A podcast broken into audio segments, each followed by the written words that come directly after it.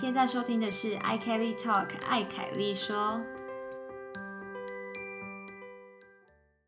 欢迎回到 i Kelly Talk，凯子说德国 Episode。份，我是 Kelly，我是子琪。好哦，那我们就 话不多说，我们直接来进入近况。万难呢，就是是因为完全克服万难，我们 地理上距离变远，然后我们的录音的那个就是困难也变多，一直在那边桥东桥西的。对，因为子琪现在所在的地方呢，网络也不是太好。那我在德国的话，其实大家知道，德国网络也不是说永远都那么的顺。对，然后我们距离又这么远，好，我不知道这距离到底有没有影响了。但的确，我我现在听子琪，感觉都停了三秒、四秒才会回传一段他的声音过来。我们两个都很像树懒，就是反应很慢的。没错，好，那我们就试看看吧。我们看今天能。能讲的怎么样？好的，好的。首先来聊一下近况，子琪，我觉得这这次要你先了。你回台湾了，对不对？对，现在正在水深火热的隔离初期，算是正确来说应该是检疫啦，就是回台的人应该是居家检疫。但反正呢，对，没错，我就是回台湾了，回味了将近两年的时间，就是终于可以回来看看家人跟朋友。对，然后这一路走来是 要发表什么得奖？是怎样？请问你现在是得金马奖吗？还是什么？不是一路走来。那你要不要从搭飞机开始讲一下？有很多人跟你一起搭飞机对，没错，我是要说这趟旅程，然 后就讲的一路走来。好，就这个对我的搭飞机的，就回来台湾的这个旅程呢，这一次我搭是真的是史上我搭过。呃，华航最少人的一次，就是我觉得目测应该不到五十个乘客。哇，这么少？对，所以光我自己，我自己在飞机上前后左右往前数两排，往后数都没有人。OK，哎，这样蛮好的，这样你就一个人可以躺一排睡觉，对不对？对，没错，所以几乎所有在睡觉的人都躺着，也是蛮舒服的啦。对啊，空间大很多。所以也比较没有那么有压力的感觉，然后因为疫情就本来就要保持距离，所以大家感觉也就比较没有那么紧张。对，我想讲一下，就是嗯，这一次回去的是我第二次在疫情下回台湾，第一次是前两年前的夏天，就二零二零年的大概七八月的时候，疫情爆发那一年。对，没错。然后我自己觉得跟之前比起来。有严格的地方，但也有相对觉得放松的地方。严格的地方是政策方面的严格，就是例如说这次多了要在机场 PCR 筛检嘛，然后还有会发放快筛给你，要自己在检疫期间就是最检疫呃，我我这个时候已经是在检疫的最后一天筛这样子，各个方面就是你会觉得哦，还有就是起飞前也要做一次 PCR，所以我会觉得。严在政策方面确实比两年前更严格，但整体而言好像没有因为政策变严格了，然后大家就也一样还有那么紧张气氛，反而大家真的那个气氛整个变。放松很多，我感受到都变得很 chill。对，从一最一开始出发前，我在法兰克福的机场候机室就已经没有人在穿防护衣。我记得两年前我在候机室还有看到些微几个人穿全全套防护衣那样。对，这我好像只有从新闻看到，因为我今年初回去过年的时候，好像就没有看到穿防护衣的。对耶，你但两年前我好像就有在新闻。会看到，嗯，那年初的时候没有，那对，到那到现在应该今年就已经几乎没有，嗯，然后在出发后就是起飞后呢，就是呃到台湾之后，我也有感受到这种秋，就是例如我的亲戚们，他们就这两天会，对啊，他们有很担心你要回来这件事吗？就是希望你不要回来，还是怎么样吗？没有哎，就是他们当然很期待我回来，因为毕竟我很久没有回来，就是可以看到，然后聊天这样打招呼。嗯，对他们也没有担心，因为毕竟一方面是就是他们知道现在就是政策也变严格，起飞前后都要 PCR，然后我自己本人也是确诊过的，所以 就可能风险比较小。对耶，你也是确诊过的。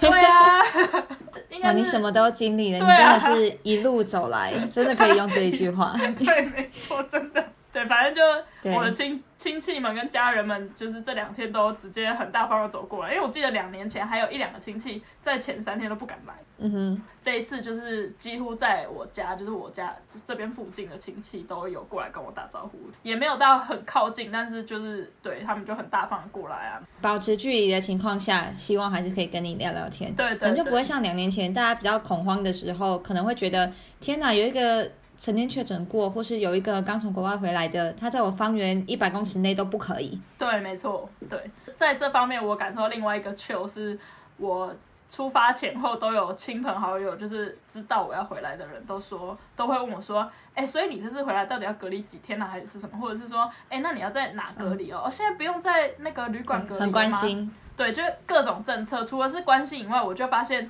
大家其实根本就不太 care 现在的 回来的那个检疫啊怎样，然后到底规定是什么，就是很多人已经没有在发了，因为他们觉得，毕竟一方面就是没有那么紧张，另外一方面其实政策一直在换，因为每天的那个就是状况不对，没错。对尤其这两个礼拜啊，就换的很多嘛，就是有点朝令夕改的感觉。对对对对对，所以大家就觉得大家自己好好的防范，就是自己保护好自己就好。然后政策怎么样，就是好像也没有像两年前，就是大家那么的紧张，都会一直 follow 每一个指挥中心的记者会啊，还是什么，好像就比较少人在看。嗯哼，没错。对，哎，那你这一次回去一样有被分配到什么区公所之类的吗？有有有，他们会打电话给你？我去，我两年前回来，我觉得看区公所，我两年前回来的时候，反而没有每天有人打电话给我，好像只有最一开始的前两天跟最后吧，然后中间只有最哎，一开始。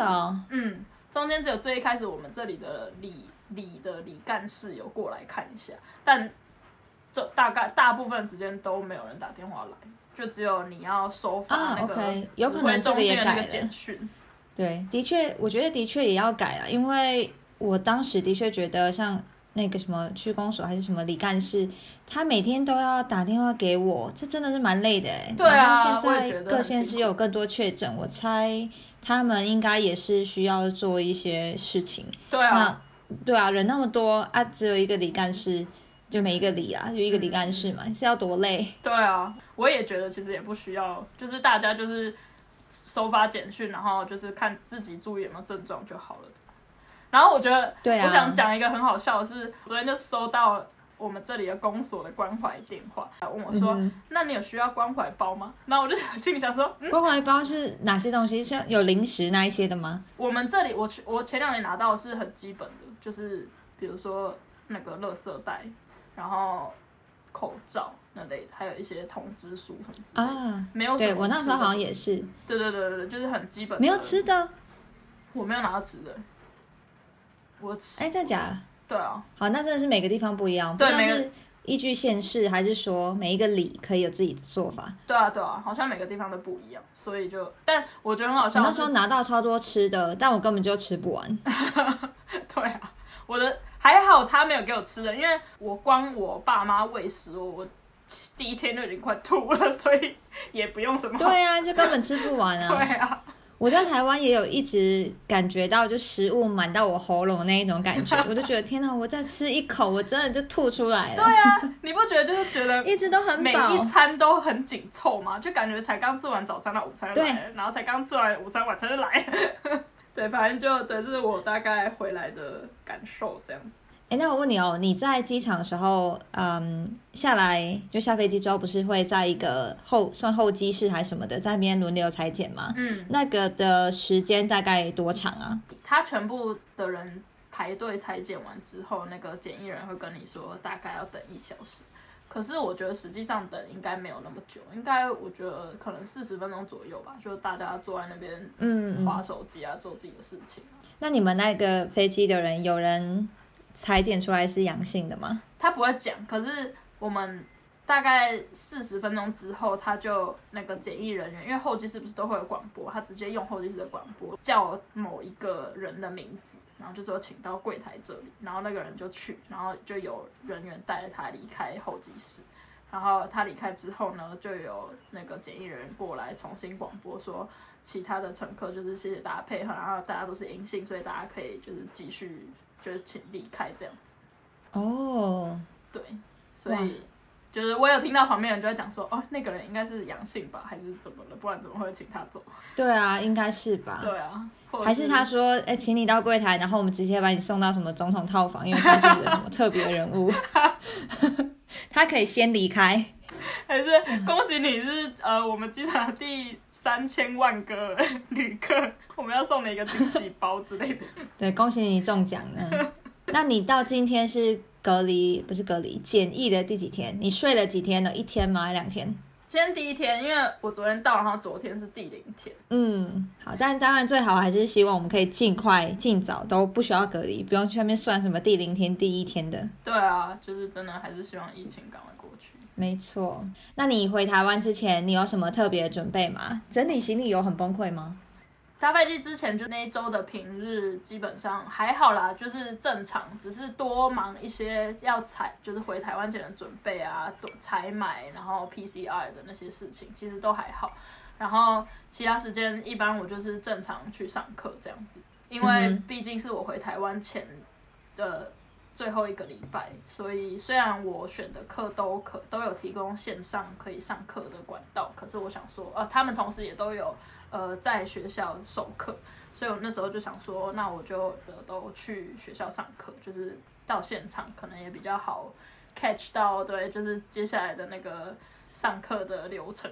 然后呢，但是我的通勤一般我都从家里到学校都会搭公车，因为杜宾根有很多校区嘛，然后我上课的校区是在山上，然后因为我住在山下，所以嗯通常都会搭，就是我都会买学期票，然后搭公车上山这样。但这一次上山上课都是完全用走路，就是花了很多时间在走路，但就是为什么要、啊对为什么要走路呢？因为我就是在等待今年夏天开始要就是开卖的那个 Nine Euro Ticket，你知道吗？你就九欧元那个车票是不是？对啊，对啊，我就在等着要买那个。所以你这学期就还没有买学期票是不是？就在，等那个。因为对，因为学期票现在已经涨到超过一百欧，然后如果我买那个九欧元，哦我想说，对啊，然后我想说我五六月几乎完全都不在这里，然后学期票就涵盖学期票六个月里面有两个月我都不在，就是超不划算。太亏了。对，然后我在这边可以讲一下，就是那个九欧元票到底是什么。好，我也很想知道到底什么时候会真正开卖。好，就是今年呢，大概在前几个礼拜，就是德国政府宣布说，他们要推出一个 Nine Euro Ticket，就是九欧票。然后这个九欧票是德国政府推动的一个能源政策之一，它的目的就是为了要减少就是汽油跟柴油的使用。希望大家多搭大众运输。对对对，就进一步可以推动政府的能源转型的相关的政策这样。然后这个 Nine Oil Ticket 呢，它会在二零二二年，也就是今年的六月到八月推出以及使用。然后你可以在这三个月内，每个月就是任何时候购买，任何时候开始用。OK，所以你买不用一次买三个月，你就一次买，哎，九欧就是六月的，那对七月需要再买七月的。对，应该是这样。对，然后因为他只到八月，他不是就是从今以后都有这个 ticket。然后他这个车票它适用于所有德国的 Nahverkehr，怎么讲？地区性的，快车以外的那种，对对对，就是区域性或地嗯区性的那种交通工具，例如 U 班啊、S 班啊、Straßenbahn、Linienbusse 嗯哼，那种。对，然后当然也适用于哎，R 一这种不算吗？算算算算，它也适用，就是铁路的那种 regional 版、啊 regional，OK express 那种也都算。然后像那种特快车嗯或是高铁类的 ECA 那种就不适用。对，另外就是这张票是记名的，所以你不能转让或跟别人共用。嗯然后对，但是你可以无限次搭乘，对对对，它是适用整个德国的 n a f i c a 很不错哎。对，然后但但是因为毕竟在德国的大家应该都知道，德国的交通网不像台湾那么的清楚，就是比如说台铁，它就是一家公司营运整个台湾的铁路。德国的话是每一个地区都有自己的一个交通网，就是甚至我跟没 Kelly 错住在巴登布腾贝，但是我们两个是在不同的交通网路里面。没错，这个其实蛮烦的。对，就是每次去到一个新的地方，就要去查说，哎、我的这个交通网的规定是什么，然后学期票多少钱啊，什么，就是真的对蛮复杂的。对，因为他们的像优惠方案什么也会不同。比如说在杜宾恩那里，他们的系统是你可以买一些什么天票，那这个天票你可以跨到不同的区，那那个区的计算呢，哎，可能就跟我现在住的地方又不太一样，那就变成你每次去到一个地方，你如果想要在城市内。或是这个区域里面旅游，你就要去看它的网络是怎么去分配。然后你今天要去的所有地方呢，到底是包含在几个区里面？你要买什么样的票价才比较划算？就是一个很复杂的计算，蛮蛮烦的啦。对，真的对。所以呢，就是因为这样子，所以因为这个 Nine Euro Ticket 是整个德国适用的嘛，所以。呃，每一个地区它都还是有自己详细的规定。还有一个很重要的是，嗯，有很多人有 Apple Ticket 啊，已经有些类似订阅订阅他的火车票那种。对对对，就是订阅制。就比如说他已经固定有都在买月票，或者是他已经有像 Semester Ticket 也算是 Apple Ticket。对，然后他已经算优惠了。对对对，没错。然后这个 Apple Ticket 呢，我目前看到至少在我跟你的这两个交通网里面都适用同样的规定，就是一样可以搭所有的 Navig。像这两个交通网，他们的细则就是详细怎么实施的办法，他们都还没有公布。就是他们先说这个 My Abo Ticket 都 get for Abo Kunden。OK，大家大家要就是。请洽各处的那个地区交通网，所以等于是说有这个 Abo Ticket 的人，他也他不需要额外买九欧，他的因为毕竟他已经付了超过九欧的那个钱，他在六七八月应该就可以直接等同他有九欧元的概念去各个地方旅游。对，照理来说是这样，但实际上每一个地区就是。的交通网的的规定，我没办法查到所有的，所以大家自己在哪里的话，就是还是稍微查一下自己所在的那个交通网到底是怎么规定。对，没错，哇，这个真的会让大家到时候又有一件事情要去忙，就是虽然。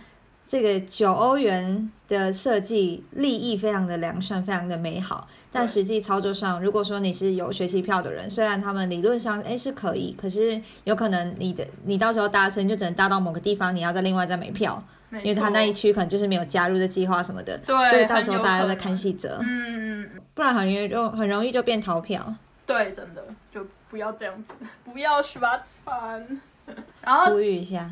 然后这个 No Euro Ticket 呢，当然就是大部分人听到第一时间都会觉得哇这么好，那我一定要买。就是不管我目前至少听到我附近的，呃，在德国居住的人都说哦，那我当然要买啊什么的。就算平常好像也没有什么在搭火车或公车的人也说哦，有才 No Euro 就不买白不买。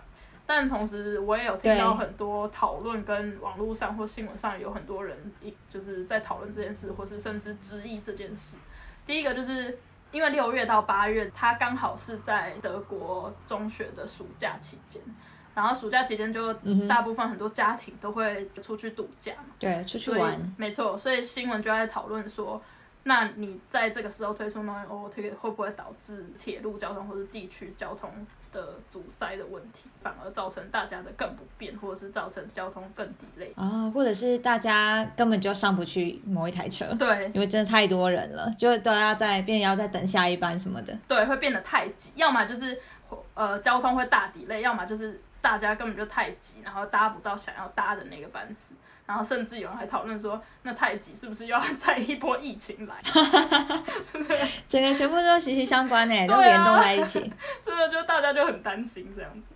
然后第二个是，我看到就是有另外一个讨论是会觉得说，这个 No Over Ticket，因为德国政府他说主要推动的目的是能源政策而设这个 No Over Ticket，可是很多人就会问说，那这个成效真的大吗？因为如果你要让那些 auto f a r e r，因为有这个 ticket 而减少他开车的次数，可是真的大部分或者是你预期的 auto f a r e r 的那个比例，它真的会大家都转向去搭到大众交通工具嘛？这也是一个就是问号。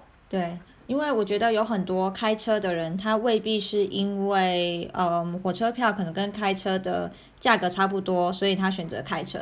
有很多时候是因为啊，你搭火车又要转巴士之类的，他就要花很多时间啊，或是啊，我的公司就在一个什么山上，你要怎么办？对，还有就是呃，大家众所皆知，就是像德铁本来就是一个很长 Delay 对，或是直接就啊莫这我真的名其妙一台车就就没就不开了的这种问题。我之前实习的地方啊，是在呃离杜宾根，如果我开车啦，大概只要五十分钟吧。但是因为我当时也没有车嘛，所以我就是只能用大众运输工具。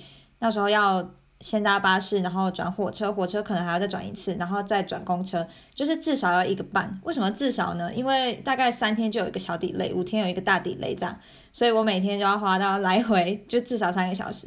所以你想，如果我当时有车的话，我能够负担得起一台车，那我干嘛不开车呢？我开车一小时内就会到的地方，可是我搭车花这么多时间，还有 delay 哦，就是很崩溃的那半年。没错，所以这也是一个原因，就是大家会质疑说，那 Auto f r 真的就会因为你推动了这个便宜的价格的票，他们就会真的开始改搭嘛？嗯哼，对。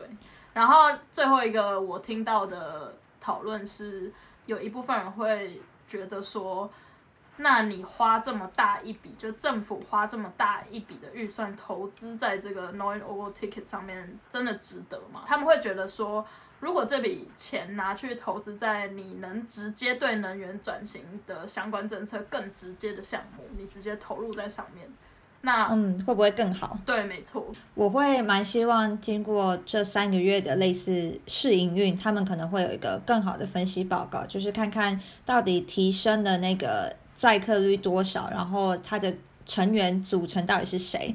因为我现在能想象的是，诶，有这个九欧元，六七八月应该有很多学生就会更愿意出门走走，出去玩。那其实很多学生本来就没有车啊，所以他也不是放弃了，他也没有特别为能源呃或是地球暖化这件事情尽什么心力，他反而是出去的时间更多。然后原本没有要搭大众运输的，现在因为有九欧元，哎，那我就来多搭一点。对对，没错。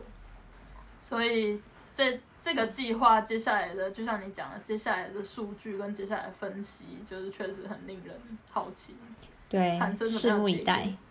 没错。所以呢，也因此这样，所以我就是 在这这学期的前两周，就是回台湾的前两周上课都是徒步 去通勤。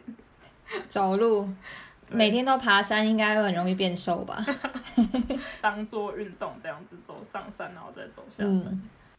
OK，那你那一周还有做什么其他事情吗？呃，可能还有另外一件小事，就是我带的一个德国美眉。如果有人想知道这个德国美眉到底是何许人也的话，就是可以回去听我们第一季的第四集吧，就是有讨论到这个美眉的身世。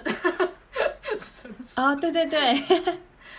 哎、你真的很很会记，到底哪一集我们讲了什么话、哎，我都不记得。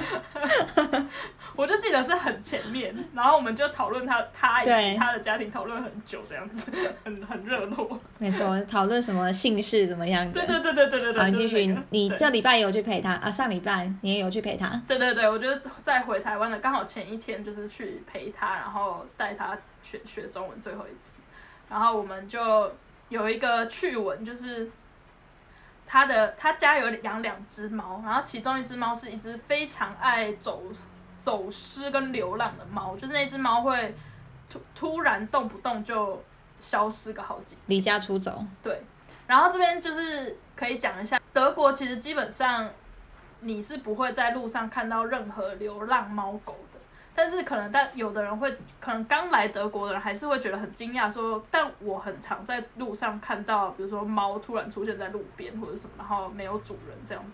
但通常大部分几乎那种猫都是有主人的，只是因为德国的，就是它呃德国的家猫，它活动的范围比较自由。毕竟我我我自己猜测是因为就是德国的户外比较没有像台湾人口那么密集跟拥挤，然后还有交通很繁忙。然后很多车啊什么的。对对对，没错。所以呃，主人们就是那些猫的主人们会比较放心，让猫自己去外面跑啊，什么之类。然后猫也会自己就是正常的话，会在比如说它想回来的时间，或者是傍晚的时候之类的。回自己回来家里面这样。嗯我之前有台湾朋友，就是他有跟我聊天，然后聊到就是德国的流浪猫狗这件事，他就说哦，有啊，我常在那个哪里看到那个流浪猫，然后我就说哦，那那应该不是流浪猫，那个是就是有主人的，对。然后反正呢，对，然后这个德国妹妹呢，他们家的那两只猫也是，就是在他们长大之后没多久，就是他们就有一个猫，等于是猫的门，可以让他们自自由的进出家里面这样。但其中一只猫就是一个非常任性的猫，它就是很长。莫名其妙离开家之后，就好几天都没有回来。我回台湾的前一天，我去陪它的时候，我们刚好哦，我我会去他的学校，他的中学陪他一起走回家。就是走回家的路上会经过一段杜宾根大学的学生宿舍。然后那个学生宿舍宿舍区呢，他之前就有跟我讲说，是他们家那只爱流浪的猫第一次走失的时候被人家发现在那里，因为它有那个晶片嘛，然后就有人找到它，然后喂食它之后就有通知美美他们家说，哎，我没有找到你的猫这样子，所以他们家就推断说，那只猫就是之后的好几次走失跟流浪应该都是在那一区，因为它因为猫会觉得说我每次到那边流浪都会有人喂我。嗯，OK，对，所以呢每次都会想要去那里。对，没错，所以很好笑的是，就是自从猫走失第一次之后，就是有好好几次，我陪它从学校走回家路上，经过那个宿舍区，它都会说。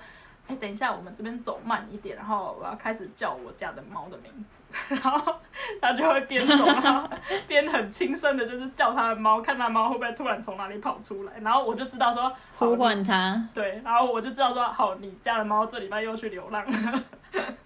那你们这一次有刚好呼唤到它吗？有，因为刚好这一就刚好这一周那只猫又不见了，因为我周一去的时候，它就已经我们就已经呼唤过一次，但是失败。但周就是周五我回台湾的前一天，这个时候呢，我们就是正到宿舍区，一踏进宿舍区的时候，就看到那只猫在路的正中间，就它完全没有躲避，然后就是啊，对，然后就很惬意的在看路上旁边的一棵大树，不知道那大树上面有什么，然后妹妹就超兴奋，就是超开心，就说我们找到它了，然后就叫它，就叫那个猫过来，然后那猫就马上过来，它一定有认出是它主人。就觉得很开心，就是第一次我们真的就是顺利找到那只猫这样，然后就一路就是那个妹妹就抱那只猫回家，但是就是有点有点可怕，因为那只猫就是会经过一些就是呃大马路的时候有车嘛，然后那只猫还算是幼猫，所以它有点害怕，所以他就害怕的时候它就抓抓抓，然后就很想挣脱那个妹妹的怀抱，然后妹妹就最后就是那个回到家之后手臂有很多抓痕，主人必经的过程，对，真的。但就是一个很有趣的体验，没想到竟然可以找到，而且刚好是在你回台湾前，对啊，感觉就是完成了一件大事。对啊，就我觉得很有成就感。其实虽然我们没有真的找猫，是猫自己走到我们这边，自己出现。对，但我们就是合作无间，就是一起想办法把猫带回家这样。而且因为我们也很常找猫，都失败了，这次终于成功，我就。他自己也很有成就感，他一把猫带回去，然后一开门，妈妈看到猫就说：“你在哪里找到了？”然后妹妹自己就也很有成就感，就迫不及待跟妈妈分享我们怎么找到。你是侦探大队，对，很好笑。然后这就是我的上周近况。那 Kelly 换你分享一下你的近况。好耶，OK，我我上周平日其实还蛮忙的，就很多事情，就工作上还有我其他的东西。所以呢，我不得已还得调调 闹钟，提早起床做事情，有好几天了。对，我一般就没有办法。可是我我觉得当时候的感觉是，我整天这样子工作下来，是觉得那一整天都超级有精神，而且很有生产力，就是非常有效率的把所有事情做完。对，但也不会觉得哦好累哦，我的人生怎么这样什么，完完全没有负面的感觉哦。对，所以虽然。要调闹钟，提早起来做事情。可是我觉得可能是这样吧，因为我做的事情大部分都是我本来就有热情的，所以就不会觉得太厌世。对，但当然我那时候呃那几天我的睡眠时间就有少一点点，就是可能少个一两个小时这样子。但也还好，我昨天就嗯好好的补了眠，对，所以就又补回来。OK，那就好。对啊，没错。然后。对，上周平日蛮忙的嘛，所以周六我就又去报时了，跟一个我们的一个共同朋友，我们就一起就在一个呃报时场。OK，啊，那个你有去过的那一个，对。嗯然后我们还有找其他人一起报时。那因为我们有一个纠团的群组嘛，我就我们会在上面 po po 文说我们哪一天要几点要在哪里报时，那都欢迎大家来。反正新手的话，我们会带着玩一下。嗯，那通常呢，报时之后我们就会接着吃饭，已经变成一个不成文规定，就是报时后我们就会接着吃中餐，可能是晚一点的中餐，一两点吃这样子。一定要的啊。对啊，一定要，而且暴食完超饿。那一个暴食场旁边刚好就有一个中餐馆，我之前还不知道哦，是也是我们那一个朋友跟我讲，对，哦所以我们已经有两次暴食完就直接去吃那一个中餐馆。那因为我们是算饕客吧，我们去那里就会直接点菜。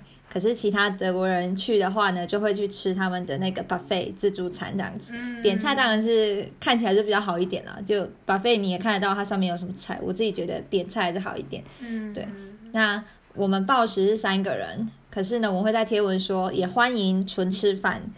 结果那一天又来了三个人来纯吃饭，有三个去报时，最后吃饭是六个，所以就可以点一桌菜。好方便哦。对啊，没错，而且已经蛮多次揪报时团的时候，就会有人留言说，哎，可以只吃饭吗？这样，哦，当然可以啊。所以后来我们 po 文就会说，呃，可以纯报纯报食或纯吃纯吃饭这样。因为暴食的方面就是心有余而力不足，但是吃饭的话随时都可以。吃饭一定跟这样。对，对对对，不错啊，听起来没错。等你回来，你也可以加入纯吃饭啦。当然，更欢迎你来加入报时跟吃饭两个都都有这样。对，而且我就有 Nine Oil Ticket 可以搭去你那里了。对啊，你就可以无限次数的来报时加吃饭这样。对啊，好的，等我回去再来约一下。好，然后周日早上，因为我有早上散步的习惯嘛，嗯，那周日早上我想说，哎，好，我今天可以走不同的路线，我去城往往城里去好了。那意外的发现，我们城里的那个城堡前面大花园呢，竟然有市集，然后它是一个园艺市集。对，你就看到很多阿公阿嬷，他们就在买一些小盆栽啊，就是那种啊，比如说番茄的幼苗，可能已经长了十公分这种，或是其他的菜沙拉，或是什么鼠尾草啊这种香料的那种，就超多。那也有卖一些用具类的，或者是嗯烤蛋糕相关的东西，反正它是一个园艺市集。那所有跟花园可能有关系的都会出现，那就很多人在里面逛。你说的这个市集不是常态性的那一种，就是比如说假日都会固定。不是，OK，它是季节性，我觉得是在就夏天前，可能这个城市都会办。那刚好就是让大家可以去采购，接下来在呃关于下一个收获季要怎么做。嗯，对嗯嗯，讲到这个，确实我觉得呃。春夏天，尤其夏天开始，就是德国各个地方都会很多活动，因为毕竟夏天的天气真的很好，跟冬天比起来就是蛮短暂，就是真的非常好的天气，真的蛮短暂的，所以各个地方都会有大大小小的活动，不管是什么 Stadtfest，或者像你说的各种市集什么，就是大家真的可以去查一下，说你在的地方有什么夏天有什么活动可以参加一下。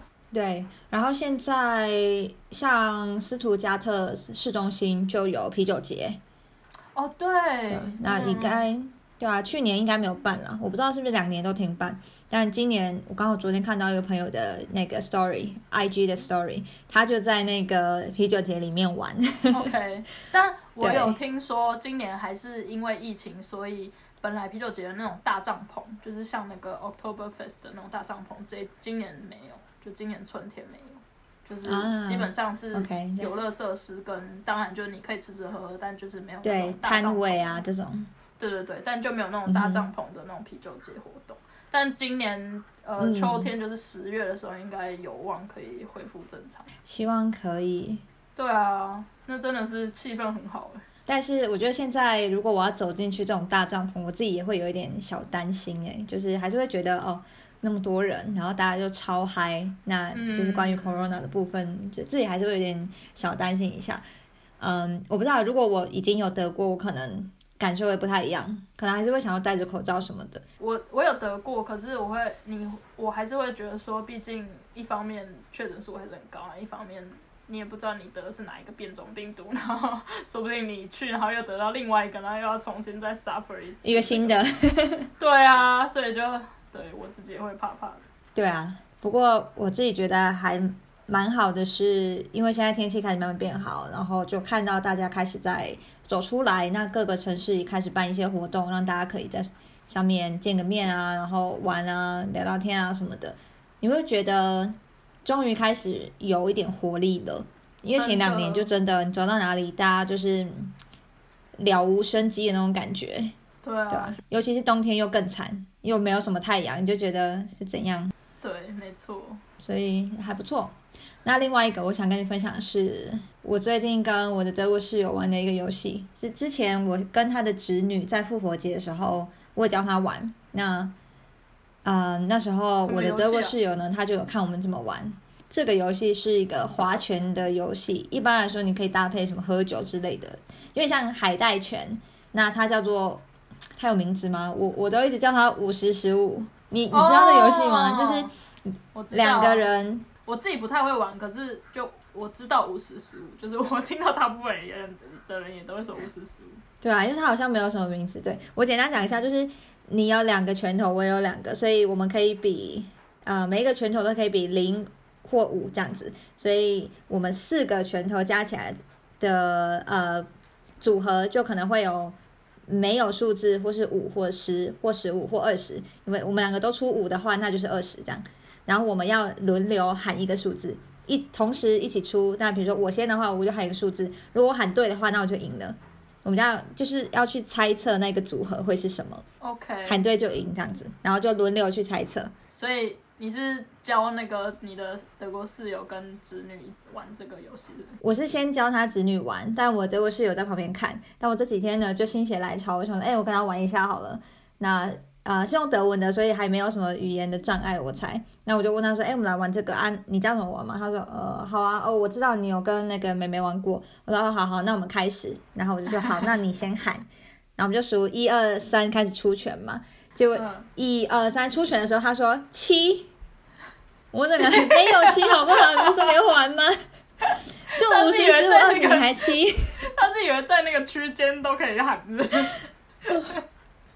就是很好笑，我说我刚才还要解释规则一次给你听，你还不要，还七，然后他的手就是比五跟二，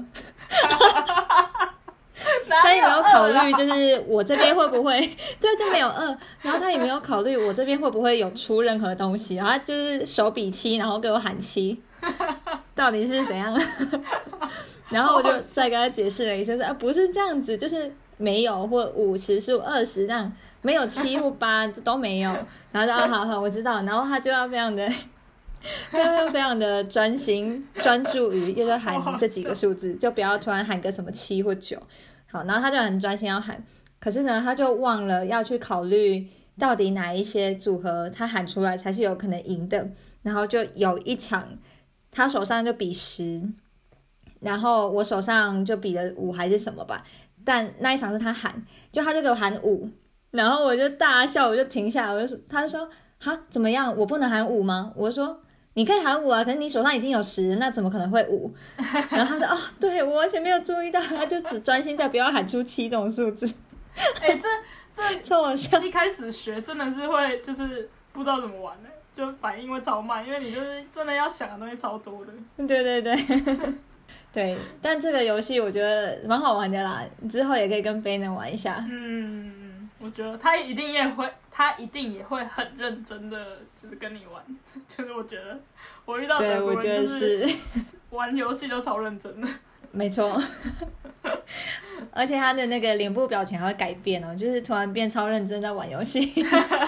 好，对这个游戏跟大家分享一下，大家可以跟你的朋友一起玩这个游戏。如果不确定怎么玩，你可以 Google 一下，应该。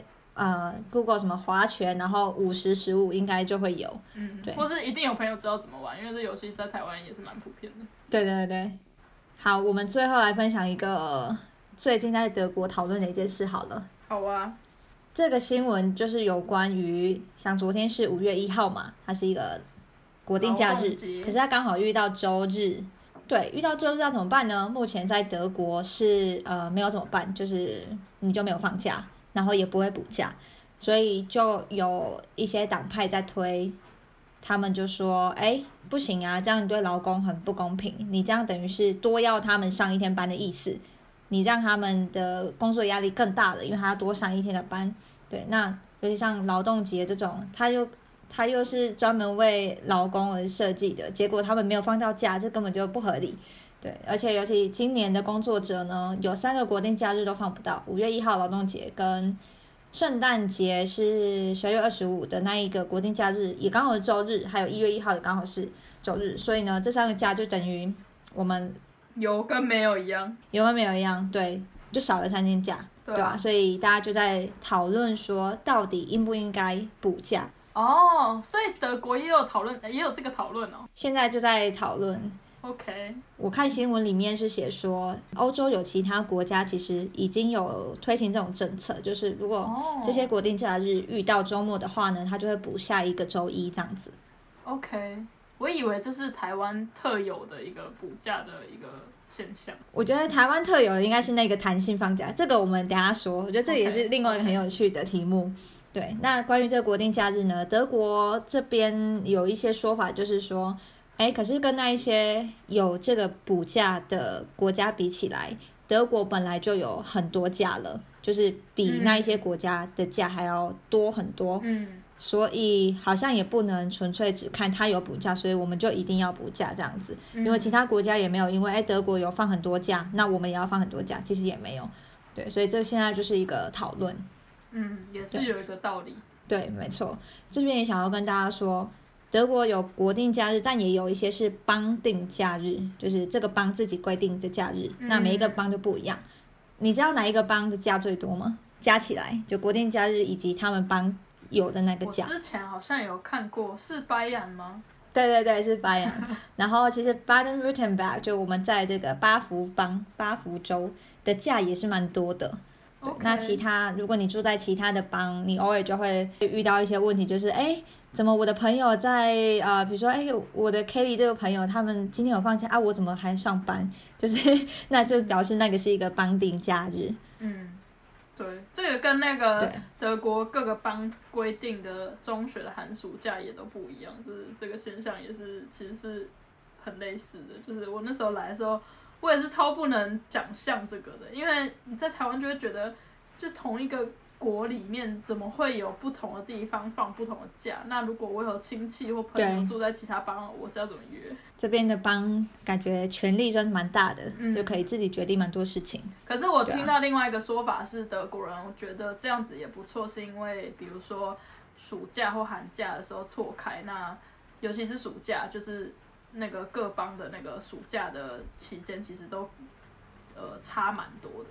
那这样的话，就是不会一口气所有德国的所有德国人，你可以分散一下人潮。对对对，就因为如果所有德国人一起去度假的话，那感觉会很恐怖，就是对大塞车，然后可能北海、东海那边就超多人这样。对啊，就就变成很像我们啊，就比如说我们过年，然后全台湾一起放假，就是一定塞爆这样。全台湾都在亲近农场这样子。没错。好，然后刚才子琪其实有提到一个好像是台湾特有的东西，叫做弹性放假。这边我想要做一个跟大家解释，我们现在讲的这个区隔性在哪？就是这个弹性放假呢，是说，嗯，比如说有一个国定假日是放在周四好了，那周五理论上要上班，可是台湾有一个做法就是，OK，周五把它当弹性放假，那大家要在前一个周六去补课或补班。嗯，这个好像。是有可能是台湾才有的，对，德国目前是没有啊，可其他国家我也不知道。对，如果有人刚好知道的话，可以跟我们说。我也没有，我真的也没有听说过哪一个国家有这个。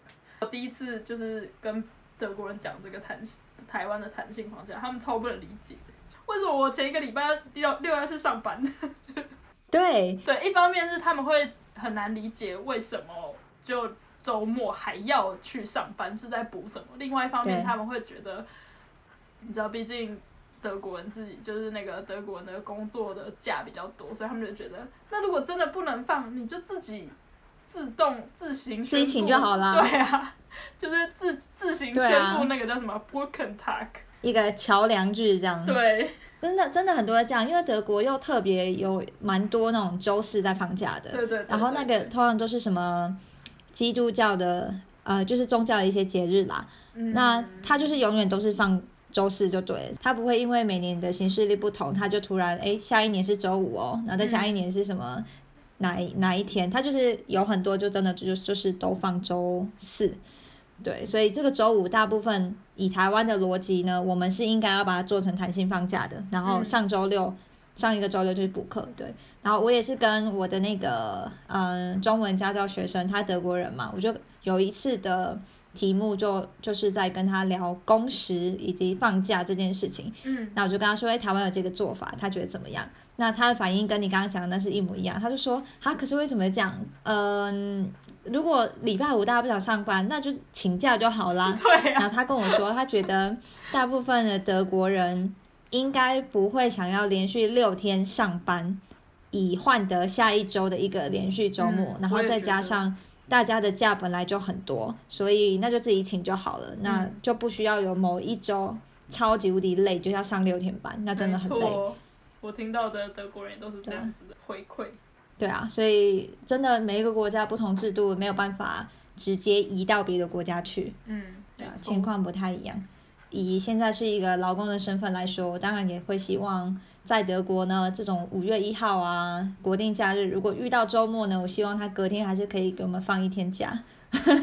这这讨论真的很很有趣，因为我听过的很多德国人也觉得台湾的这个补假也怪也蛮怪的，他就会觉得哦，他们可能也习惯了，就觉得哦，如果国定假日在周末，那就也只好这样，没办法，就很可惜，但就没办法，所以。